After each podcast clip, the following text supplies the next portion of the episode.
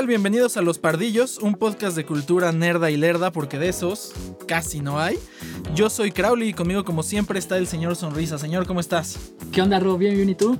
Todo muy bien, amigo. No sé si la gente que nos está escuchando ahora y ha escuchado los otros episodios va a notar una mejora eh, considerable, bastante, bastante alta Sí, a, claro. a la calidad de, no en contenido, pero sí en, eh, en calidad de audio a lo que hemos estado haciendo en los otros episodios.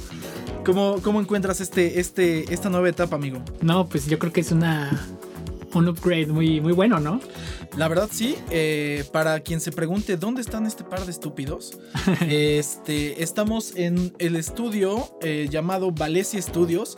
Gran, gran estudio si, si quieres arrancar tu, eh, tu carrera como podcaster o incluso si ya estás consolidado y estás harto de grabar desde tu casa. Eh, Valencia Studios la verdad es que nos, ha- nos abrió las puertas, Sí, nos claro. dio la oportunidad y estamos muy contentos. Las instalaciones están bastante, bastante chonchas. Está muy, muy padre lo que, lo que están haciendo aquí. Y pues este esperemos sea el primero de muchos capítulos con un alto grado de fidelidad auditiva. Claro que sí. Eh, pues muy bien, amigo. Eh, vamos a empezar. Esta, esta semana es normalmente son más difíciles para conseguir Oye, oye, oye, noticias. Te Para escucho. empezar, ¿qué te trajo Santa Claus? Santa Claus me trajo un juego de PlayStation. Me trajo el juego de Miles Morales. ¿A ti qué te trajo? Pues está en este todavía en proceso, va a ser el, el de Zelda, el de Breath of the Wild. Ok, o sea, básicamente Santa Sí, Claus te yo- dijo, Ah, "Eh, no estoy tan seguro de tu comportamiento Exacto. este año, Sí, así claro. que te doy una semana más para Para que lo convencerme". pienses, ¿no? Sí, sí, sí, claro. Este, sí, eh, para si, si están escuchando esto en el momento en el que salió, justo acaba de pasar Navidad y está por eh, arrancar Año Nuevo. Entonces, este, pues la verdad es que ya vimos, tuvimos un capítulo de Navidad, este capítulo va a ser un poquito diferente. Sí. Pero, eh, como te decía, eh, vamos a arrancar con las noticias, que siempre es un poquito más complicado encontrar noticias en estas semanas, pero la cultura nerda y lerda, Nunca la verdad es que nunca se detiene. Una vez que se dieron cuenta que era una buena vaca para, para la Sí, leche, claro. le están dando de golpes hasta que salgan cinturones. Entonces, cuéntanos, amigo, ¿qué traes para esta, para esta semana? Pues para empezar, tengo una muy buena noticia para todos los fans de Tolkien. Para, en lo personal, para mí es muy buena noticia. Y es de que la primera temporada de El Señor de los Anillos este, ya está terminada. Ok, Pero, pero esta, digamos, esta temporada, o bueno, mejor dicho, esta serie está basada en la segunda era. Porque en El Señor de los Anillos hay tres eras.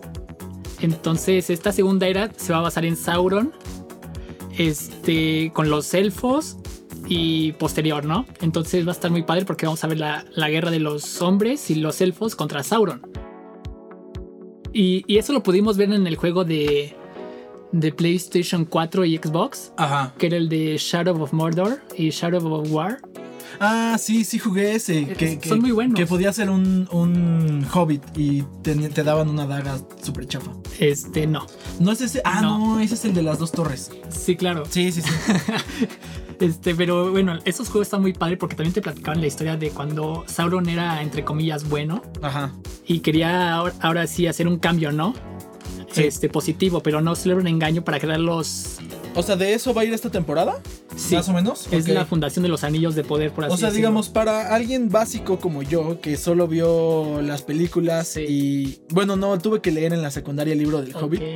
Este, y que también considero innecesaria las tres entregas de un solo libro del Hobbit. Pero más allá de eso, para alguien que no es un fan from hell como tú del Señor de los Anillos, Sí. dirías que sí es una serie que sí deberíamos ver. O sea, Sí. me queda claro que en valores de producción lo, lo van a hacer muy bien. O sea, yo, claro. yo estoy esperando algo Game of Thrones para arriba. Sí, claro, no. Este. Este, la serie va a ser por parte de Amazon y tiene un presupuesto de mil millones de dólares. No manches, mil millones de dólares. O sea, claro. creo que ni tú ni yo en nuestras No, vidas, el- juntando todos nuestros no, domingos, nadie. nunca vamos a ver mil Y millones creo que es de la, dólares. la serie más cara que se ha producido. No, sí, más le vale. Sí, o sea, Y por lo tanto va a tener efectos. Este, los escenarios va a ser, van a ser en Nueva Zelanda, como fueron la de la Ajá. trilogía del Señor de los Anillos. sí, sí, sí. Entonces, ¿Y te- ah, sabemos de alguna fecha tentativa para que estrene la Este, temporada? no. O al menos va a ser 2021, supongo. sí, Si ya no, la no terminó, creo. Yo creo si que ya va la a ser para terminó el de 22. grabar, puede ser finales de 21, principios de 22, quizá habrá que ver. y- Mediados, ¿no? Y en cuanto sepamos, aquí en Partillos lo escucharán claro. después prácticamente que en cualquier otro lado. Probablemente lo escuchen antes en otros lados, pero igual nosotros se los vamos a Sí, repetir. claro. Este, ok. También eh, a todos los fanáticos de, de las consolas. eh, yo sé que hicimos un episodio especial sobre PlayStation y Xbox. eh, pero hay alguien que está buscando darles en, en- en la madre a esas dos Ah, consolas. sí, sí, sí. Con una ventaja De pollo. alimenticia. Eh, hay, una, hay una nueva consola, me estabas platicando, Ah, eh, sí. lanzada por KFC. Por KFC precisamente salió para, bueno, va a salir, no han dado fechas tampoco. Y esta consola este, está pre- pretendida para que, para que compita con PlayStation 5 y Xbox Series S y X, ¿no? Y pero la ventaja de, estas, de esta consola va a ser que mientras juegas vas a poder hornear tu pollo frito en la misma consola. ¿No? Pero tampoco se tiene una fecha de cuándo salga, solo dijeron que iba a salir. Y de hecho, si ves la, la, la consola, parece un bowl de pollo frito. Sí, sí, sí. Este. La KF Console es como le están, le están llamando con el con el eslogan de Power Your Hunger. Lo peor de todo es que está bonita. La verdad es que sí. Es como, como el primo obeso de, de Alexa. Este. O como un casco invertido de, de Kylo Ren. Ahora, lo, que, lo que me parece muy, muy, muy cagado es que normalmente la gente que es muy adepta a los videojuegos tenemos fama de ser este, panzones y poco activos.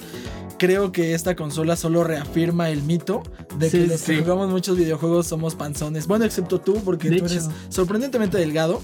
pero tú eres la excepción que confirma la regla de que los que jugamos, imagínate que ya ni siquiera te tienes que esforzar para conseguir más comida. Ajá. La cagas en un nivel, te mueres y dices, bueno, una mordida más de pollito.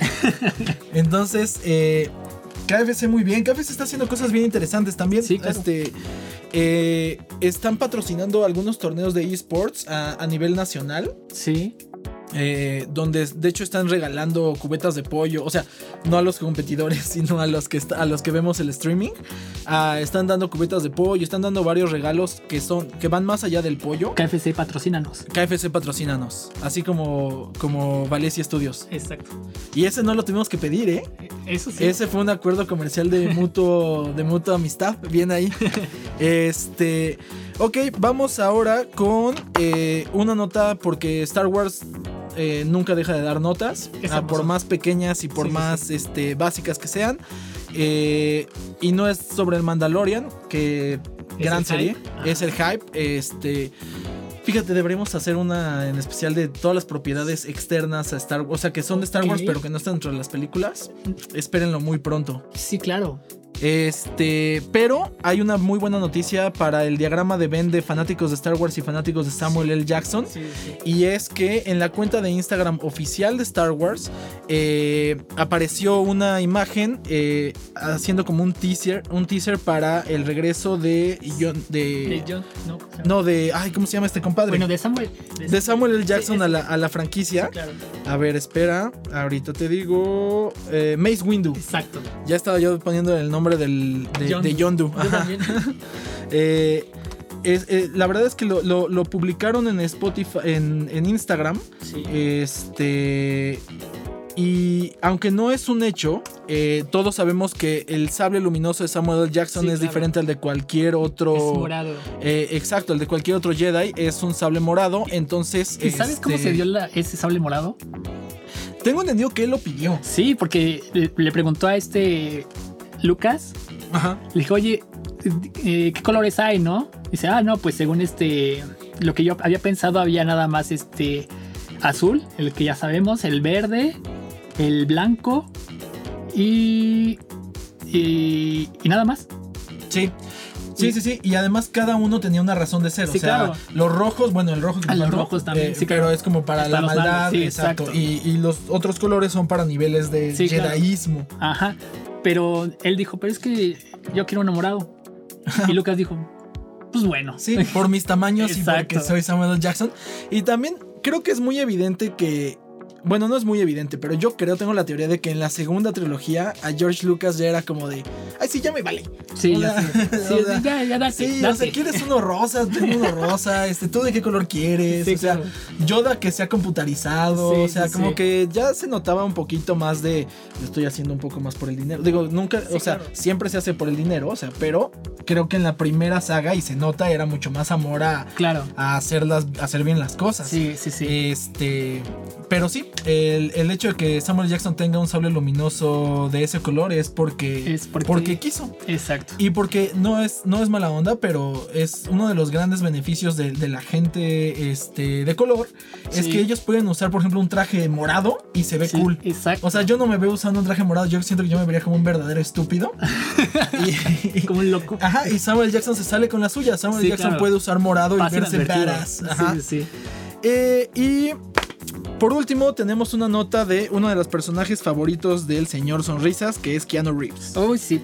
Pues mira, fíjate, este rumor es, desde el 2012 que Warner quería hacer una, Liga de la Justicia Oscura con este Keanu Reeves, pero eso se disolvió, por el tremendo fracaso que tuvo. Pero ahorita este, el mismo Keanu Reeves dijo que le gustaría regresar a interpretar al, al personaje de Constantine, pero este, no se lo habían propuesto. Entonces, ahorita hay fuertes rumores de que está en producción, de hecho, una versión de Justice League Dark Ajá. y con Keanu Reeves. Entonces estaría súper este, fenomenal, yo pienso, porque el papel de Constantine que hizo Keanu Reeves en la primera entrega fue muy buena. No, que, ahorita, que en su momento no fue tan popular, por decirlo así, Sí. pero tenía una gran historia, tenía grandes efectos, tenía un gran reparto. Entonces ahorita yo creo que sería un gran hit. Claro, además fue una película exitosa. O sea, al final recaudó 230 millones de dólares a Sí, nivel claro, mundial. pero yo creo que fue muy adelantada a su tiempo, ¿sabes? Porque ahorita está re- retomando mucho vuelo ahorita. Sí, Se están dando 100%. cuenta lo buena que es, porque en el, en el, de hecho, la habían cancelado la segunda entrega de esta película por lo mismo de que no recaudó mucho dinero. Y ahorita sí, sí, han, este, sí ha tenido más vistas de las personas. Sí, porque además, por lo que entiendo, no es solo Keanu Reeves quien, que- quien quería la, la secuela, o sea, también Francis Lawrence, que fue Sí, el sí, sí. director. Este, y hace poquito salió eh, Peter Stormer, que quizás lo recordarán como Lucifer en Constantine, no que la serie una Lucifer. gran actuación. Exacto, que lo hace increíble. Sí, sí, sí. Este, él ya confirmó que sí ya está, está sucediendo, o sea, puso algo así como sequel in the, in the works o algo así. Sí, claro. Este, en cuanto a la fecha de lanzamiento, todavía no hay Sí, una, claro, o sea, porque creo que es algo que apenas se acaba de amarrar, o sea, es algo que en noviembre empezó como a rodar esta bola tomar de nieve, forma, ¿no? exacto, y ya ahorita apenas están como en, en etapa de preproducción Sí, y también claro. con esto de la eh, del bicho este. No sabemos, no podemos decir con certeza cuándo las películas van a salir porque no Sí, sabemos claro. si esto va a mejorar o esto va a empeorar. Sí, sí, sí. Este. En términos del cast, supongo que obviamente, o sea, Keanu Reeves va, va a regresar. Sí. Este. eh, Peter Stormer, pues si él, él lo anunció, es probable que él regrese. Es Eh, correcto. De ahí en fuera, pues no sé quién más se anime. Y también no, no sabemos qué línea eh, o qué historia de los Sí. cómics. Porque es, es como la forma más fácil de irte. Es agarrar una buena historia de, de algún, de algún cómic sí, claro. y sobre eso este desarrollar la historia para Sí, la sí, película y quizás hacerle algunos ajustes porque hay cosas que en los cómics funcionan muy bien Sí. o que el, el lector de cómic ya sabe que, el- que la, la audiencia de película no conoce entonces normalmente hacen al- algunos ajustes claro. sobre eso y esperemos tener un Constantine 2 antes que un John Wick 5 Eso sí. este. Porque también creo que John Wick también ha estado. Ha ido, ha ido un poquito hacia abajo. Aunque las secuencias de acción son increíbles, como siempre. Pero esperemos que haya un Constantine 2 antes Sí. que un John Wick 5 o antes que un Matrix Cuatro. 4. que ya está en producción, ¿no? Que ya está en producción. Sí, es problema. correcto. este. Y pues por ahora eso es, eso es todo de noticias, amigo. Y el día de hoy vamos a traer un tema principal muy muy bueno, muy interesante, Sí. el, que ha, el que ha dividido a los nerdos y lerdos por los últimos 25 años. Y es, vamos a hacer un ranking de todo el universo cinematográfico de Marvel. Así que regresamos.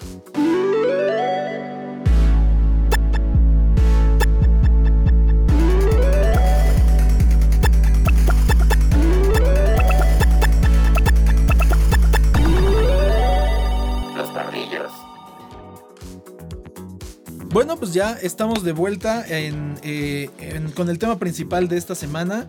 Eh, como es el último programa de este año, decidimos irnos Sí. con un tema bueno. Eh, ustedes no lo pueden ver, pero la nariz de Nico está sangrando Y tu ojo está morado. y mi ojo está morado. Porque hubieron trancazos, damas y caballeros, porque vamos a definir la lista de eh, películas del universo cinematográfico de Marvel.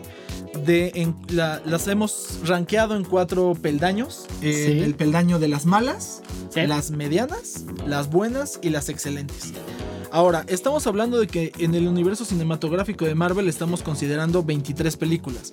Obviamente, como no queremos que esto se vuelva más largo que la misa de domingo, eh, lo vamos a dividir en, en dos, en dos eh, capítulos. El de hoy vamos a abarcar solo el nivel 4 y el nivel 3, es decir, las malas y las medianas. Y en el siguiente capítulo vamos a este, hablar de las, Las eh, buenas. de las buenas Ajá, de las mejores. y de las excelentes, exacto, de las mejores. Sí. Eh, ahora, lo que nosotros estamos considerando como el MCU solo es el universo cinematográfico, no estamos considerando las series No. ni los cómics que luego hacen de tie-in entre una película claro. y otra. Este, es- son exclusivamente las películas que van desde el Hulk de Edward Norton. No estamos considerando el Hulk, el Hulk de Eric Veina porque nadie quiere considerar ese Hulk. Nadie se acuerda de él. Exacto, hagamos como que eso nunca sucedió. Hasta Spider-Man eh, Far From Home. Que es hasta el momento en el que grabamos este podcast la, la más reciente película del universo cinematográfico de Marvel. Ya para estas alturas ya debería haber Ya. salido Black Widow, pero la movieron Pero a mayo del sí, año que qué entra. triste, caray. Sí, sí, sí. Eh, pero ahora habrá que ver cómo, cómo embona eso con el resto de las series que Disney Plus Sí, claro. está presentando. Y pues sin más por el momento, vamos a, este, a darle. Vamos a explicar algo. La forma en la que definimos quiénes estaban en el peldaño 4 y quiénes estaban en el peldaño 3 fueron principalmente eh, si nos gustó la película, Sí, si qué tanto aporta la película al universo cinematográfico como tal sí, sí, sí. eh, y qué tan buena es la historia. Sí, claro. Ahora, las dividimos, eh, las calificamos del 1 al 4, cada quien, y luego hicimos un promedio, y esto es lo que, lo que nos resultó. No hay puntos 5, o sea, solo hay 1, 2, 3 y 4. Y eh, tuvimos que hacer algunas concesiones, discutir, Sí, lo sí, platicamos. Y así es como nos dio este ranking. Claramente ustedes pueden tener el ranking eh, que ustedes quieran. Esto no es la verdad absoluta. Somos solo dos nerdos lerdos eh, rankeando películas que nos gustan ver. Y pues básicamente eso es todo lo que tomamos en consideración para, para este ranking. Ahora, otra cosa importante es que eh, no van en orden ascendente. Es decir, la primera que vamos a hablar no quiere decir que sea la peor, Sí. sino ya está dentro del, dentro del cuarto peldaño, dentro de las películas malas. Y eh, ya el orden es, da igual, o sea, solo es que están dentro del, del cuarto peldaño. Esas ya no están en ningún orden en particular. Y las vamos eh, a reseñar brevemente. Vamos a decir un, po- un par de cositas de cada película. Y al final las vamos a evaluar en puñetazos de Hulk. Es decir, cuántos puñetazos de Hulk Sí, claro. se amerita Sí, sí. esta película dentro de, su, dentro de su peldaño. Es decir, dentro de las que son nivel 4, Ajá. cuántos puñetazos de Hulk eh, amerita cada película. Ok, pues que Stan Lee nos acompañe y vamos a empezar con este tema. Empezamos con Iron Man 3. No, totalmente decepcionante, ¿eh? O sea, Minuto de silencio para sí, Iron exacto. No, es más, ni minuto de silencio. Yo creo que no se lo merece. exacto. 3. Sí, seg- segundos de silencio para Iron Man 3. Sí. La verdad es, al final sabemos, un- vamos a explicar un poquito de la historia, es eh, básicamente el villano en este caso es el Mandarin, o al menos eso nos hacen creer, que creo que eso es lo que hace que Iron Man 3 sea tan mala, que The Mandarin es un muy buen villano, o al menos de los pocos villanos interesantes que tiene Iron Man en, en su, en su mitología, por así llamarlo. Sí. Y, y tenían a Ben Kingsley, o sea, tenían un actorazo que podía ser este, The Mandarin. El verdadero, ¿no? Exacto. Sí, sí, sí. Y lo hicieron, o sea, lo hicieron un chiste. Y- Y, eso, eso es muy malo. Y también se nota un poco que Pepper Potts dijo, eh, yo quiero ser, ya- ajá, yo quiero ser más importante de lo que me han hecho en la, en la saga. Y también está un poquito puesto con calzador. Robert Downey Jr. muy bien, o sea, creo que Robert Downey Jr. nació para ser Iron Man. Exacto. Y este, pero en general es una película mala que tampoco nos ayuda a avanzar mucho dentro del universo cinematográfico. Y algo que me molesta es al final de la película todos los ah bueno algo importante spoilers para todas estas películas. Yo creo que ya no cuenta como spoiler. Sí, o sea, estamos haciendo spoilers de películas que algunas tienen 15 años de Sí, existencia, esta tiene entonces 7, yo creo. este, y si eres fan de, de esta saga, o, o bueno, de este universo, Sí. probablemente ya las viste todas. Pero bueno, al final Iron Man explota todos sus trajes como fuegos artificiales, sí, sí, sí. como dando a entender, sí, no, ya ahí muere, ya le bajo mi desmadre. Y en la siguiente película tiene un chingo de trajes otra vez. Y nunca deja de tener un chingo de trajes. Entonces, Iron Man 3, nivel 4. Mala, malísima. Puñetazos de Hulk para Iron Man 3. 4. No. Vamos. Ah, ah, hay algo que tienen que saber de Nico. y es que para Nico, mientras más bajo, mientras más alto es el número, mejor es la película. Es decir, en las Olimpiadas, Nico le daría la medalla Al cuarto lugar. Ok, entonces. No. O sea, dentro de este ranking, Sí. eh, siendo cinco puñetazos de Hulk, que es buena dentro de las malas. Ah, ok, entonces doy uno. uno. Yo también le doy un y medio puñetazos de Hulk. Oh, ¿Por qué un, uno y medio? Pues porque tampoco se me hace la peor. Y, Pues Iron Man. Bueno, es que la y creo que, y creo que eh, Robert Downey Jr., sobre todo la secuencia al principio, o sea, el cómo te hacen ver que es un mamón, etcétera. O sea, creo que esa parte está bien. Y la parte de, eh, de Mandarin, do- cuando te hacen creer que sí es Ben Kingsley, la neta está súper bien hecho. Sí, pero ¿qué pasa después de que te enteras de que es una, una Sí, mierda? eso, O sea, eso hace que la película todo. se vaya. Pero eso, eso, eso le da mi punto 5 puñetazo de Hulk extra. Después, vamos con Thor Dark World. Ahora, aquí hubo más debate. Porque el señor Sonrisas sí, está, eh, sí piensa que Thor Dark World era mucho más que un 4. Híjole, sí. Dime, explícame. No, bueno, de hecho no, pienso que es pésima. Ay, pi- pienso que no quiero discutir. No, no, es, no, sí es que es- no tiene ni forma esa película. Sí, no, la Solo- verdad yo, es que es yo siento bastante que mala. quisieron dar este nada más el. Ahora sí, la, la gema. Sí, Como darle el enfoque nada más a la gema y la historia le hicieron un papó. Exacto, ¿No? sí, no, no, la verdad es que es una, es, es una película que además visualmente es gris, o sea, no solo es gris en historia, es visualmente gris. Eh, Loki, Ajá. Loki creo que es lo más rescatable de la película. De hecho, Eh, eh, haciendo un una recapitulación rápida, eh, Malekith, que es un elfo, quiere conquistar eh, pues, a través Sí, de una sí, de las sí. gemas del infinito. Eh, Jane Foster se da cuenta de esto, le pide ayuda a Thor. eh, sí, claro. Y al final los buenos vencen porque pues Marvel. Exacto. Eh, la verdad es que no hay mucho más que decir de esta película. Esta película es, es muy gris, no es tan buena. Y para mí se lleva medio puñetazo de Hulk. Es un garnuchazo de Hulk. nada más. Exacto. Yo pienso que también. Siguiente, Capitana Marvel. Uf, Híjole, esta es muy controversial, yo diría. es muy olvidable. Eh, sí, pero además es controversial por todo lo que sucedió del movimiento feminista y de que si estaban boicoteando la película o no estaban boicoteando la película. Que de eso no nos queremos meter. O sea, aquí no estamos evaluando la película y la verdad es que es muy olvidable. Exacto. O sea, Jude Law. yo creo que solo lo que importa ahí es la escena post créditos, Exacto. ¿no? Sí, sí, sí. Y ya. Este Jude Law, la verdad es que muy, muy exagerado. Ya. Eh, entiendo esto del girl power y entiendo la importancia que El tiene todo, todo, esto. sí. Y, está muy bien, o sea, está muy bien que, que Disney quiera hacer esas, eh, eh, Pero- estos mensajes. Exacto, pero. Pero, sí. tampoco se Ajá. trata de meterlo a la de a huevo con Exacto. calzador. O si lo sea, van a hacer, que lo metan bien. Exacto. Ahora, creo que quizá eh, esta es de las películas que más se están poniendo la mesa para cosas que aún no sabemos del universo Marvel. Ok. Pero siento que fue un, eh, es un puente medio malhechón. Exacto. Este. El, el- el villano al final. Lo, o sea, bueno, la historia se reduce a. Pues soy Capitana Marvel y entonces yo puedo atravesar como Sí, bala sí, cualquier sí. cosa. Como si fuera este cuchillo caliente con mantequilla. Y entonces me parece una forma muy floja de. De justificar las cosas. Eh, sin embargo, Samuel L. Jackson lo hace muy bien. El de-aging, o sea, la tecnología de Sí. hacerlo ver más joven está, me parece muy bien hecha.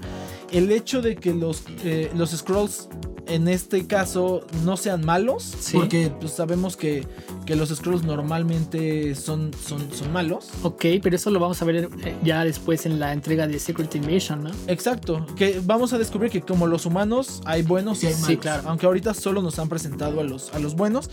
Pero bueno, en general la verdad es que la película es bastante olvidable. eh, hubo mucho hype alrededor de, de la misma. Eh, pero meh, Sí, sí, sí. yo, yo a esta, quizá por, por, por lo que creo que puede emanar de esta película, yo le doy dos puñetazos de Hulk. Híjole, yo le doy. También. Dos puñetazos. Sí. Pasamos ahora a Iron Man 2. Hijo, otra, otra mala de Iron Man. Otra mala. Es que podemos decir, se dice y no pasa nada. La saga de Iron Man solo es buena la 1. Exacto. Y Robert Downey Jr. es un gran Iron Man, pero. Pero no, o sea, no, no puede sostener en su espalda tres películas en solo. Eh, el villano aquí es eh, Mickey Rourke. Sí, lo desaprovecharon mucho. Lo desaprovecharon muchísimo. Si el, el compa llevaba años preparándose para este papel, inyectándose con Botox la cara. Y él no lo sabía, pero se Sí, estaba sí, sí. preparando para este papel. Y se le desaprovecha muchísimo. Este. La verdad es que no, no sucede tampoco mucho. O Exacto. sea, no, no, en ningún momento. Iron Man se vuelve el icono del MCU, pero en ninguna de sus películas sientes que el mundo está en peligro, ¿sabes? Sí, claro. O sea, no, no hay como. No hay como grandes apuestas. O sea, no, no es como estos éxitos del verano. Dices, el mundo entero está en peligro. Sí, sí, sí. No, la neta no. La neta es que lo único que está en peligro es su lana y su filantropía. Exacto. Este. No hay mucho más que decir de esta, de esta película. Yo le doy un puñetazo de Hulk. Yo le doy medio puñetazo de Hulk. Qué rudo. Pasamos ahora a Hulk. Eh, Sí. Recordemos, esta es la de Edward Norton. Eh, no te voy a agradar cuando estoy enojado. Una de las frases más icónicas de Hulk es, Sí, sí, es sí. dicha aquí. Esta película es tan mala que lo único que le sobrevive es el general Ross. Es el mismo actor. Todo lo demás cambió, incluso la cara de Hulk. Cada vez es más Mark Ruffalo enojado. Sí, sí, sí, claro. Este, Mark Hulkfalo. Este. Pues la verdad es que no hay mucho más que aportar. O sea, es la, la historia de orígenes de, de Sí. Hulk que conocemos. Un científico que se mete con radios, eh, eh, Gamma. radiación gamma. Ajá. eh, y pues que cuando se encabrona se pone verde. Sí. Como las canas de mi mamá. Según ella me cuenta que decíamos, decía, "Ah, vas a sacar canas verdes. Bueno, todas las mamás, ¿no? Exacto. Este. ¿Qué mamás tan punks serían si sí le salieran ganas verdes? ¿no? Sí, sí, todo sí. el pelo verde. Este. O como a Billie Eilish, que al parecer solo se medio encabrona porque solo Exacto. tiene la mitad de la cabeza Sí, sí, sí. del pelo verde. Este. Y termina donde, la, donde lo retoma Mark Ruffalo en Avengers, que es que él se exilia eh, a, Asia para encontrarse a sí mismo y pues claramente no lo logra. Exacto. Esta yo le doy un garnochazo de Hulk. Esta no merece ni un puñetazo, la verdad. De hecho, por- aunque. Porque no aporta nada al universo. Exacto. Bueno, Nada. del Y de hecho, la verdad es que yo creo que lo forzaron un poquito Sí. a que estuviera, a que así empezara su historia en Avengers. Para, pues digo, para no desperdiciar del todo la inversión hecha Sí, en claro. esa película. Después tenemos Los Guardianes 2. Eh, ah, bueno, perdón, me faltó aclarar. A partir de Hulk ya estamos en el tier de las de nivel 3. Va, va, va. Eh, estamos en las medianonas. Sí. ¿Ok? Entonces, eh, la última de las malas fue Iron Man 2. Vamos a entrar a las medianas, que pues, como buena campana son la mayoría de las películas. Ok. Ya pasamos por Hulk. Ahora nos vamos a Guardianes 2. Yo creo que tenía buen reparto y no lo supieron aprovechar. Sí, estoy totalmente de acuerdo. Y también creo que la 1 es tan buena Exacto. que vivió a la sombra de la 1. Exactamente. A pesar de que tiene su encanto, o sea, todo, todo o sea, la parte final de Yondu, cuando él se sacrifica bonita por salvar a. Star-Lord. Que por cierto, eh, vi que ya eh, confirmaron que Star-Lord es bisexual porque Sí, claro. inclusión. Sí, sí, Está sí. bien, o sea, ya- a- a- como yo lo entiendo, Star-Lord es multisexual, o sea, el vato se ha dado marcianos, perros, hombres, mujeres, está bien, Ajá. que sea feliz Star-Lord. Eh, esa película, esa parte del final de Yondu es muy bueno. Sí. Igo, el planeta viviente, ah, creo que el final Ahí está padre, muchos. pero, pero coge un poco. Mantis me parece lo más rescatable. Y nada más este Groot. cuando estaba pequeño. Sí. Comenzó la canción, entonces Ah, es lo más sí. rescatable, ¿no? Sí, o sea, el, el principio con Groot pequeñito es muy, es muy tierno, pero, pero creo que para que el personaje se explote, Sí, claro. tendría que haber sido un poquito más grande. O sea, Sí, o sí, sí. eh, eh, en realidad creo que también dependen más de los chistes esta vez que de Sí. la historia. O sea, toda la parte de Taserface con Rocket me parece que dura más de lo que debería. O sea, Sí, es- claro. es, un buen, es un buen chiste, pero lo prolongan demasiado. Sí, sí, sí. A esta yo sí le doy unos 3.5 puñetazos de Hulk. Porque siento que se le castiga mucho por no ser como la 1, pero no es tan mala. Híjole, yo le doy tres. Está bien. Luego, Thor Ragnarok. Híjole, es que esa me gusta mucho, pero también sé que pues sí tienen con la que le pisen. Tiene, Sí. tiene historia, personajes, tiene muy buenos personajes. Creo que Hela es un buen personaje, pero siento que lo podrían explotar más. Claro, para mí, para mí ahí está. O sea, eh, Ragnarok, para los que no lo saben, es en parte la mitología de no solo de Marvel, sino de la cultura este, vikinga. Ajá. eh, nórdica, eh, Ragnarok es el final, es el fin de las Ajá. cosas. Eh, y, y creo que se, se aborda muy poquito eh, ese, ese aspecto. Y Hela Sí. era como la gran forma de, de sacarlo. Y si bien lo resuelven con Saturn, eh, o sea, como que me pareció muy conveniente. Y además, yo esperaba muchas más escenas de, de explosión, de destrucción. Y, y como Y- un público, o sea, y que un- obtuvimos escenas de escenas cómicas sí, con Thor. Claro, y, y- no me quejo, ¿eh? o sea, la verdad es que lo que es cómico me parece muy cómico. Aquí, por ejemplo, siento que desaprovechan un poco a Loki, en que Loki es un personaje que tendrá la, tiene la capacidad de ser cómico y serio, Sí. y aquí lo hicieron mucho más, solo cómico. Exacto. Ajá. Ahora, esta película tiene a Jeff, Jeff Goldblum, que para mí ese güey solito son dos puñetazos Sí, de sí, Hulk, y ya los, demás se los, da, se los da el resto de la Pero película. ¿sabes qué? Desaprovecharon a Sir Anthony Hopkins. Lo desaprovecharon al máximo. Bueno, mm, ay, no sé, amigo. Ahí sí creo que él, él es una buena cerecita y las palabras que dice sí cambian, o sea, cambian No, la sé. perspectiva ok, de. pues, sí, pero pudo haber muerto de una manera mm, épica. Sí, me hubiera gustado verlo en batalla. Exacto. O sea, creo que eso hubiera estado muy padre. O sea, como. visto nada más una vez en batalla. Ajá, la- y es a través de historia. Ajá, exacto. Exacto. Sí, no. La verdad es que me hubiera gustado verlo en batalla y creo que eso lo hubiera hecho como más Ajá, emo- emocional. Porque Exacto. al final él es alguien que, o sea, es- esa cultura ama la guerra, ama la batalla y- y, que haya muerto así de no, aquí ya se Tuyo, sí, sí, sí, sí. Entonces, mm, a, a todo lo que alcanza, todo lo que da el sol es tuyo. Exacto. Simba, digo Thor. Ajá, sí. pero lo que me encantó mucho es cuando Hela destruye el. ¿A Mjolnir? Exacto. Sí, esa, esa parte está padre. Sí, sí, sí. Pero pudieron haber metido como otros dos o tres momentos así. Como. Eh, Exactamente. Y. Ah, no sé, o sea, es una buena película. O sea, no, no quiere decir que sea mala. Y, y de- y yo creo que de todas las de Thor, a, a mi parecer, es la mejor.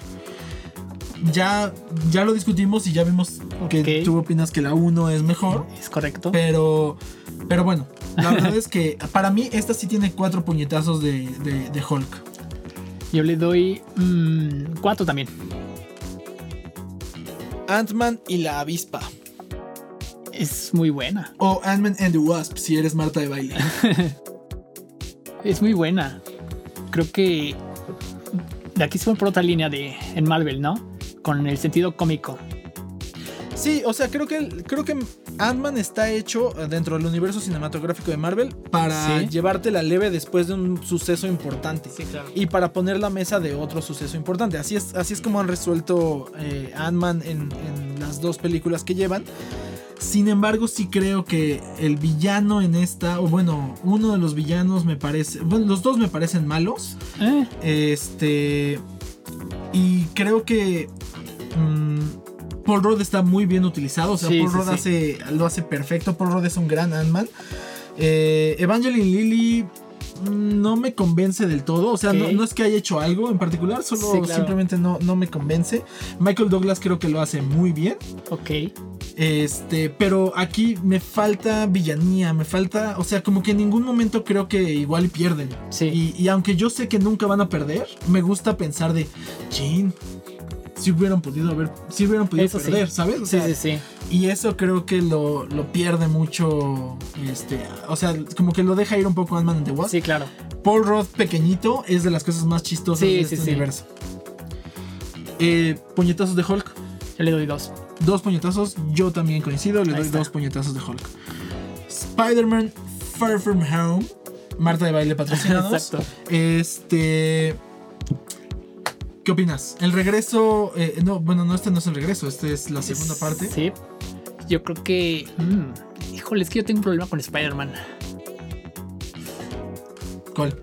Me- siento que nada más fue enfocado al, al público, ¿sabes? O sea, se, para puro público joven, Ah, ok, ajá. ¿no? Sí. Y entonces yo creo que es muy burdo. No sé, lo siento muy, muy rookie para ser Spider-Man.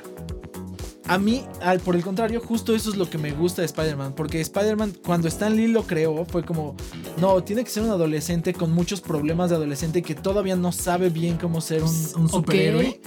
Y eso es lo que me gusta mucho de este Spider-Man. Porque siento que los otros dos pasan muy de la noche a la mañana. eh, los que son de Sony, digamos, Sí. o sea, Tobey Maguire y, y Andrew Garfield. Ajá. Pasan de la noche a la mañana a medio dominar los poderes a pum, ya soy un Spider-Man supercampeón y que todas me Sí. las sé. Y este no, o sea, este siento que lo están llevando como más lento. Pero tú lo has dicho, o sea, ya lo de Sony nos dijeron cómo era Spider-Man y aprendió su- sus poderes, ¿no? Ajá. Y este, verlo nuevamente aprendiendo sus poderes es de. Sí, pero por ejemplo, en esta lo que me gusta, bueno, esta ya es la segunda parte, pero Ah. aquí ya es un poquito más pro. Pero sí, a mí sí me gusta que sea como medio adolescente, brutón todavía, o sea, que todavía la cague, o sea, toda esa secuencia donde con los te- lentes de Tony Stark Sí. casi casi ordena que explote su camión. Sí. O sea, eso me parece muy Spider-Man. Eso me parece muy esencial de Spider-Man. Lo que sí eh, eh, Es que creo de- es que. Sigue dependiendo mucho de Tony. Ya en esta no tanto. Pero. Porque pues, se murió. Aunque Sí, igual es, aunque- eh, toda la ajá. película es la sombra de que se murió. Exactamente. Eh, a ver qué hacen en la que sigue. Sí creo que algo que me gustaba de las películas de Spider-Man es que salen muchos villanos. Y en este, pues básicamente sale solo Misterio. Ajá. Y me gustaría que salieran más. Y me gustaría que salieran como más clasicones. Como el escorpión. Como. Ajá. Rhino. Este, como Rhino. Venom. Ese, ese crossover podría estar muy interesante. Y pues a ver qué nos, qué nos espera para el multiverso de, de Spider-Man. Creo Es que Sony, correcto. Sony ya Ya sabe la línea, muy ¿no? bien ajá, sí, sí, sí. cómo hacerlo y, y pues a ver qué sale. Thor, continuando en este, en este tercer peldaño. eh, recordemos que en este capítulo solo vamos a ver peldaños 4 y 3. Y en, Sí. el, en, el, en el siguiente episodio donde tratemos de esto, vamos a ver el 2 y el 1. ¿Qué Thor, amigo, qué tú te lo digo? pusiste en el 3. Por mí, Es, sería. mi- es de mi- mis películas favoritas de Marvel, Wow. yo creo. Fuertes declaraciones. Es que es muy buena, es muy buena. O sea, ahí, ahí tenemos un Thor, un Thor que era arrogante al principio. Y ahora sí te plantea un viaje, de- viaje del héroe. Entonces, que a mí se me parece muy bien bajado. O sea, el humor yo creo que se hace notar muy bueno. Cuando tiene la taza y, y pide Ah, otra y dice, quiero otra. Ajá, y la sí. tira, ¿no? Entonces está muy padre. Este, Jane Foster, que es Natalie Portman. Mm, Yo siento que ella desde esa película Sí. tenía cara de yo no quiero estar aquí. De hecho, no quería estar ahí. Era muy, muy malo el ambiente en la producción. Muy tóxico. Pues por eso no regresó. Por De eso hecho, ya no quiso. O sea, o bueno. En la 2 salió, en la pero dos sí regresó, con tintes, ¿no? Por eso ya no quiso estar en Avengers, ya no quiso estar en Sí, nada sí, más. sí. Quién sabe, le han de haber agarrado a billetazos durísimo para, para que aceptara regresar como Thor. O sea, claro. como lo que quieren hacer con, con ella para, Sí, para, sí, sí. para Love and Thunder. Pero ahora yo te voy a decir por qué yo no, o sea, yo no soy tan fan y por qué está en el lugar 3. Porque al final, como les platicábamos, nosotros hicimos un, un, este. Un promedio de Nico las calificaba, yo las calificaba, hicimos un promedio y así es como están Sí. rankeadas. Para mí es, es, un hist- es una buena historia de origen. Coincido con lo del viaje del héroe. Lo logra muy bien. Pero el último acto se me cae durísimo la película. O sea, ese robot sin cara que nada más se echa fuego. Entiendo que es parte de los cómics. Sí. Entiendo que es de los primeros villanos fuertes de Pero Thor. es que tiene un porqué. Yo sé, yo sé, pero. eh, o sea, como. Es lo que te decía. Siento que a veces para las películas tienes que adecuar ciertas cosas de los cómics Sí. para que sea mucho más interesante.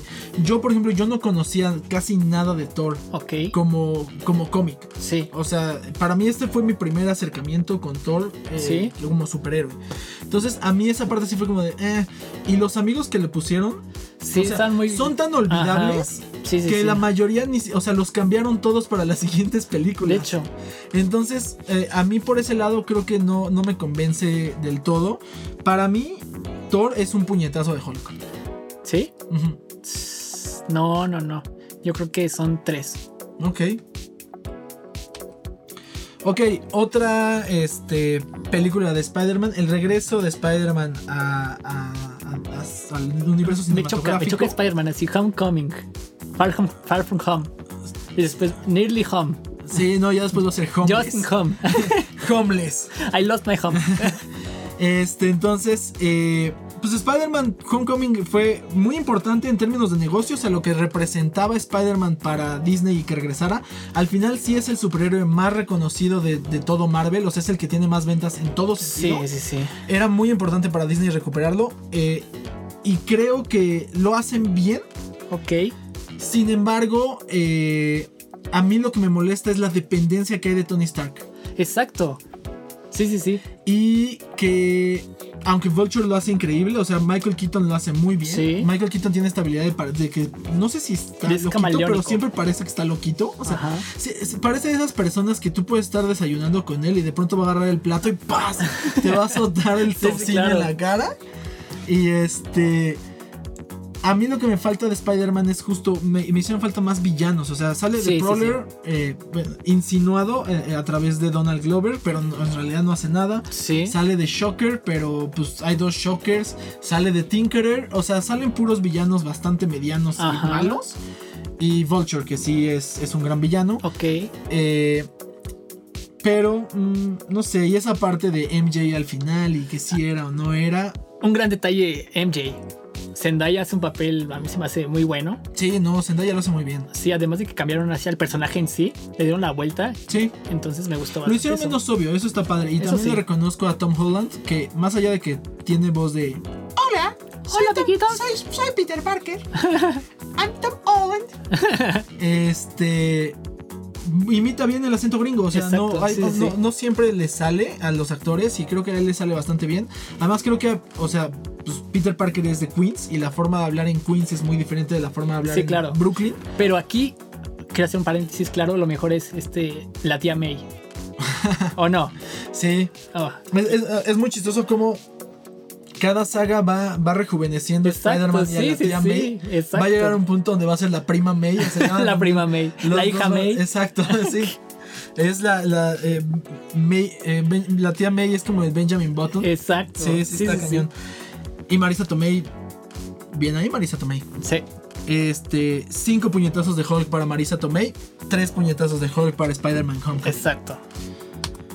Y entramos a las últimas dos películas de este, de este episodio, del, pel- del peldaño 3, es decir, las películas medianas y De malas. las menos aprovechadas. Y Age of Ultron. Es una película de Avengers, Sí. lo cual la gente normalmente esperaría que estuviera más alta, pero creo que justo esa expectativa y lo que Hizo que versus el resultado Ajá. hace que al menos en nuestro conteo esté en el peldaño 3 y Sí, no en claro. el 2 ni en el 1. Eh, empieza muy bien y Sí, se cae. exacto. O sea, como que El siento discur- que mientras es- más pro sí, se va volviendo Ultron, Ajá. más chafa. Más tonto. Ajá, ajá. exacto, más tonto. Lo peor es que tenía una premisa muy buena. ¿No? Muy, muy buena. Entonces hasta dices, oye, pues es que tiene, tiene la razón. Es güey". más, el trailer, yo me acuerdo que cierra con las frases de Pinocho, pero Sí, claro. dicha por, Ajá. por Ultron. Esto como que dices, uh, no más, o sea, como que ahora sí Ajá, se la van sea, a encontrar. Sí, sí, chida. luego la voz de Ultron dices, ah, está Sí, genial. sí, no, no, no. Y la verdad es que esta necesidad de Disney de no puedes matar cosas reconocibles, Sí, no solo claro. puedes matar chitauris o robots, ¿sabes? O sea, como que le quita mucho este, este factor humano a, a- Sí. que lo hace emocionante, ¿sabes? O sea, Exacto, sí, Están sí. peleando contra nadie, o sea, están peleando contra robots. Ajá. Y los hermanos Maximoff, que creo que eh, antes de que Disney estuviera seguro si iban a poder tener los derechos de X-Men o no, creo que lo resuelven bien. Eh, algo que me da mucha risa es que en esa película Wanda habla, habla cañón como si viniera de Rusia Sí. y ya ahorita ya se le olvidó. Exacto, o sea, ya, ya- domina el acento gringo Sí, sí, sí, es- como nadie. este. Pero la película, o sea, por ejemplo, el final del Tron es básicamente Yo creo que- visión llega y pum, vas a chocar. Yo ¿sabes? creo O que sea, se resume en berrinche de unos rusos con un robot. Y sí, ya. sí, o sea, la verdad es que no, no hay mucho más. Exacto. Eh, yo, yo la verdad es que además tienes a los Avengers, o sea, ¿sabes? Sí, sí, está sí. muy desaprovechada. Yo le doy. Ay, híjole. 1.5 puñetazos de Hulk. Híjole, yo tenía dos, pero creo que también 1.5. Y eso nos lleva a la última película de este episodio, que también fue controversial. Sí, Es Civil War. sí, claro. Yo pienso que debería estar más arriba. No, El, eh, el señor Sonrisas eh, piensa que, que- que no, que debería estar de hecho más abajo. sí, de hecho. Este, entonces convenimos en dejarlo en Un el promedio, tercer peldaño. Exacto. Ahora, Civil War, ¿qué es lo que tiene? Eh, te enfrenta a los que en ese entonces, o sea, para ese momento son Sí, los personajes sí. más icónicos del, del universo cinematográfico, Ujú. este, de lo que va hasta ese momento, porque Es- ya después es- salieron otros. Ah, ah, Ahí está dando el detalle. Hasta el momento, o sea, si hubieran esperado tantito a llegar a esta fase, donde ya hay muchos, muchos más héroes, y hacer una Civil War. Pero es que, es que Es- ahí es- es- yo siento que el tener más personas lo hacía más épico para un villano mucho más fuerte que ellos mismos. O que el Pero es- varón Simo, ¿sabes? O sea, porque al final el verdadero Sí, sí, villano sí. de esto es el varón Simo. Sí, claro, pero recordemos que la historia de Civil War es enorme. Y la redujeron a cuántos superhéroes. Claro, no, no, sí, o sea, pues el la Civil War son todos los superhéroes en el cómic. Exacto. Pero ahora también aquí creo que más bien el error fue ponerle Civil War. O sea, si le hubieran puesto otro nombre. Friends War. Ajá, no, o- exacto, sí, ese. O sea, como. Not Civil War o algo así. Sí, sí, sí. Hubiera estado, o sea, hubiera estado bien, porque aquí el villano es el varón Simo. Sí, Que, claro. que es un villano bastante olvidable, pero que va a regresar para las series, las series Sí, de sí, Disney sí. Plus. Eh, y creo que ese fue el error. O sea, que si tú ya has leído Civil War, que es de los mejores eh, cómics claro. que hay de, de- de Marvel, eh, sí tienes otra expectativa. Y eso lo entiendo. Sin embargo, si dejas de lado que no es Civil War el que tú leíste y es solo una forma de decirle a este conflicto entre superhéroes que va a desencadenar más cosas, por eso creo que es muy buena. O sea, creo que tú lo estás evaluando contra el cómic, que no lo es. Mm, ok, no. Lo único que tiene contra el cómic es que enfrenta a Iron Man contra Capitán América. Sí, Y esa, esa secuencia de pelea del final de Es muy Bucky. Capitán América y Iron Man Sí. es muy buena. Pero sí, o sea, sí entiendo la frustración de yo esperaba ver a más superhéroes. Pero para que fuera todo el universo, o sea, para que se entienda como el cómic, tendría que ser ya lo último. O sea, porque en el cómic está Hércules, está She-Hulk, o sea, muchos Sí. personajes que van a tardar muchísimo en sí, llegar. lo sé, pero por ejemplo, si ahorita hubiera llegado Civil War, ya son bastantes superhéroes. Sí, pero había más en juego con Thanos que ellos peleándose en la Tierra y ya. O sea, por ejemplo, los, los Guardianes de la Galaxia Es que- no es- aparecen en Civil War. Es que lo fácil es, de, como tú dices, con- contra Thanos es un enemigo más fuerte. Lo interesante es la, la pelea entre ellos. Sí, que ahora, ¿Por qué? Porque hay sentimientos, hay camaradería, hay todo, ¿no? que ahora no quiere decir que no suceda en un futuro. No lo sabemos. Esperemos que sí, estaría bueno. Eh, Pero yo lo dudo. Yo creo que ya se van a ir con cosas más de tiempo y espacio. O sea, se van a ir con Kang, se van a ir con ese tipo de villanos. ajá. Eh, pero bueno, eh, Civil War es. eh, para mí son cinco puñetazos de, de, de Hulk. Ok, para mí serían tres. ¿Es justo? ¿Es Solo justo? porque yo creo que fue el pretexto perfecto para introducir a Spider-Man. Sí, sí, o sea, creo ¿No? que. Y fue una buena introducción. O sea, Sí. fue breve, concisa. Eh, eres un Spider-Man que ya sabía usar sus poderes, solo le mejoraron el traje. Traje y ya. y ya. Y pues con esto cerramos, que me, me da gusto que sigamos siendo amigos después de esta discusión. Vamos Exacto, a poder tener sí, más sí. programas. este y pues este es el fin del, del tema principal. Eh, vamos ahora a pasar a una nueva sección, si, si estás de acuerdo, mi estimado Nico, Perfecto. sobre un- una última película. ¿Va?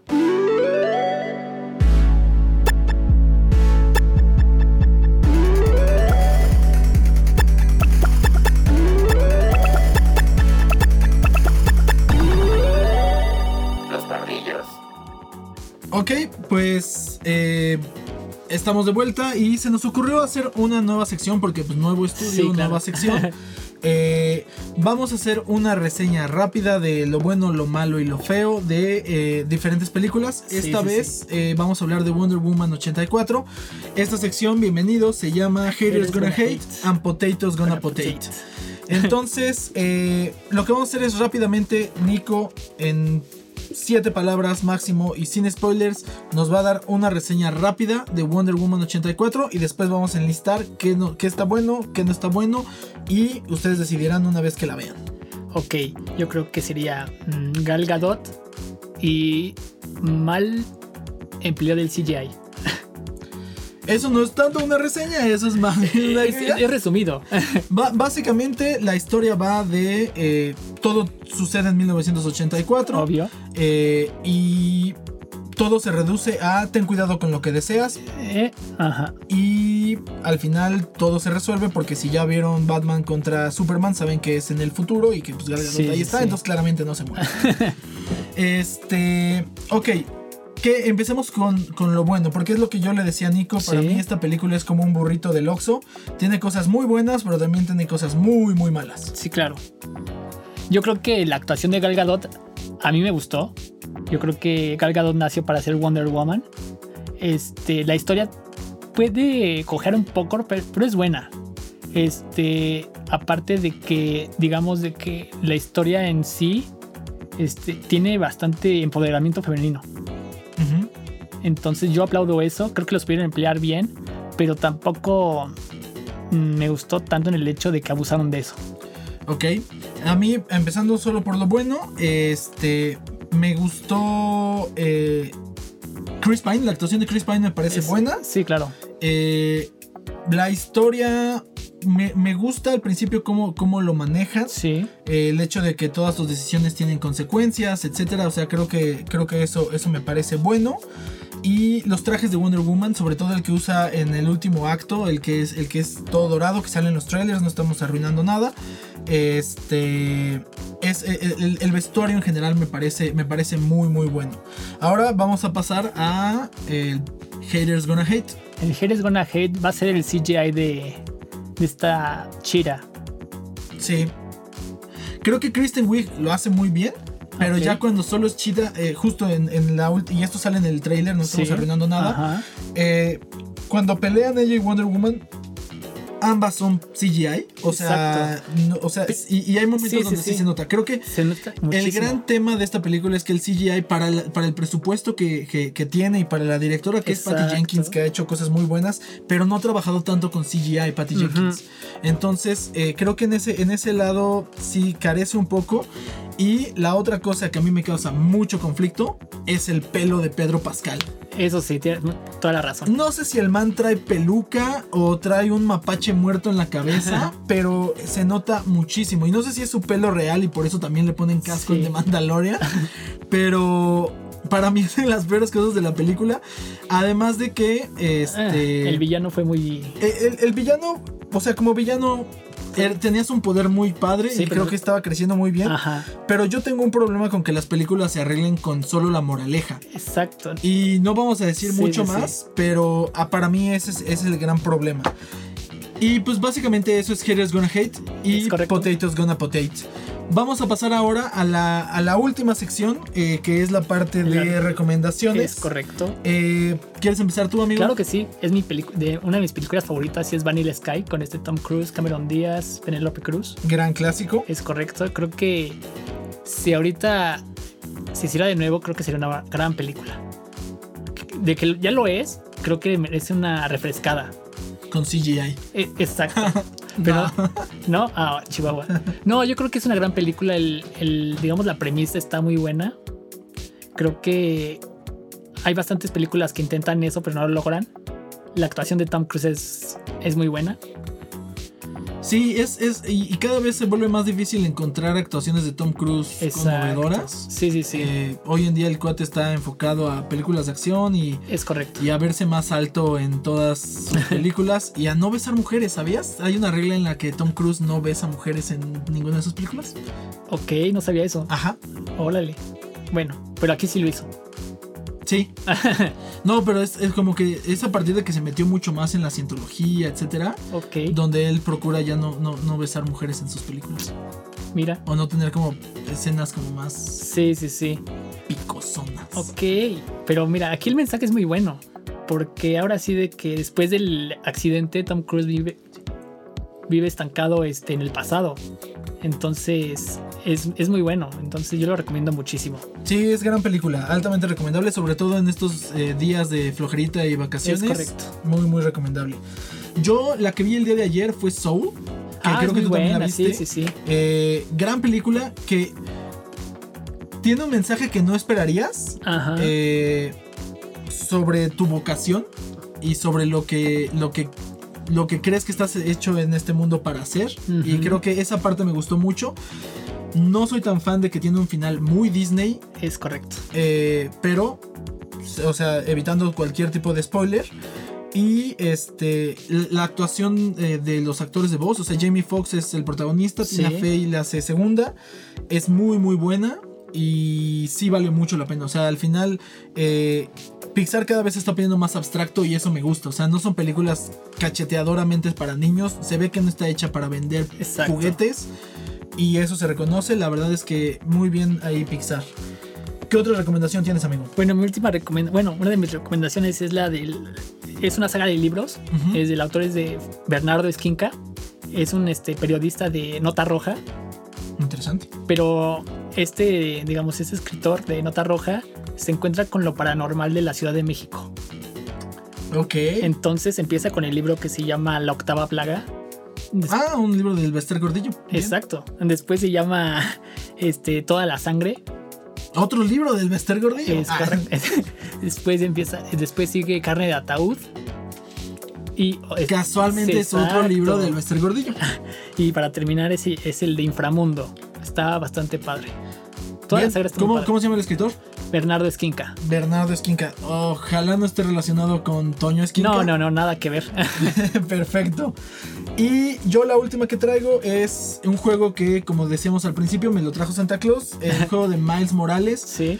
Es un buen juego. Ya voy a la mitad, a pesar de que solo han pasado eh, tres días de que recibí el juego. Eh, la verdad es que parece un DLC de, de- Es correcto, del juego sí, sí. original de Spider-Man. Eh, le cambiaron la cara a Spider-Man para hacerlo más parecido a Tom Holland. Y este.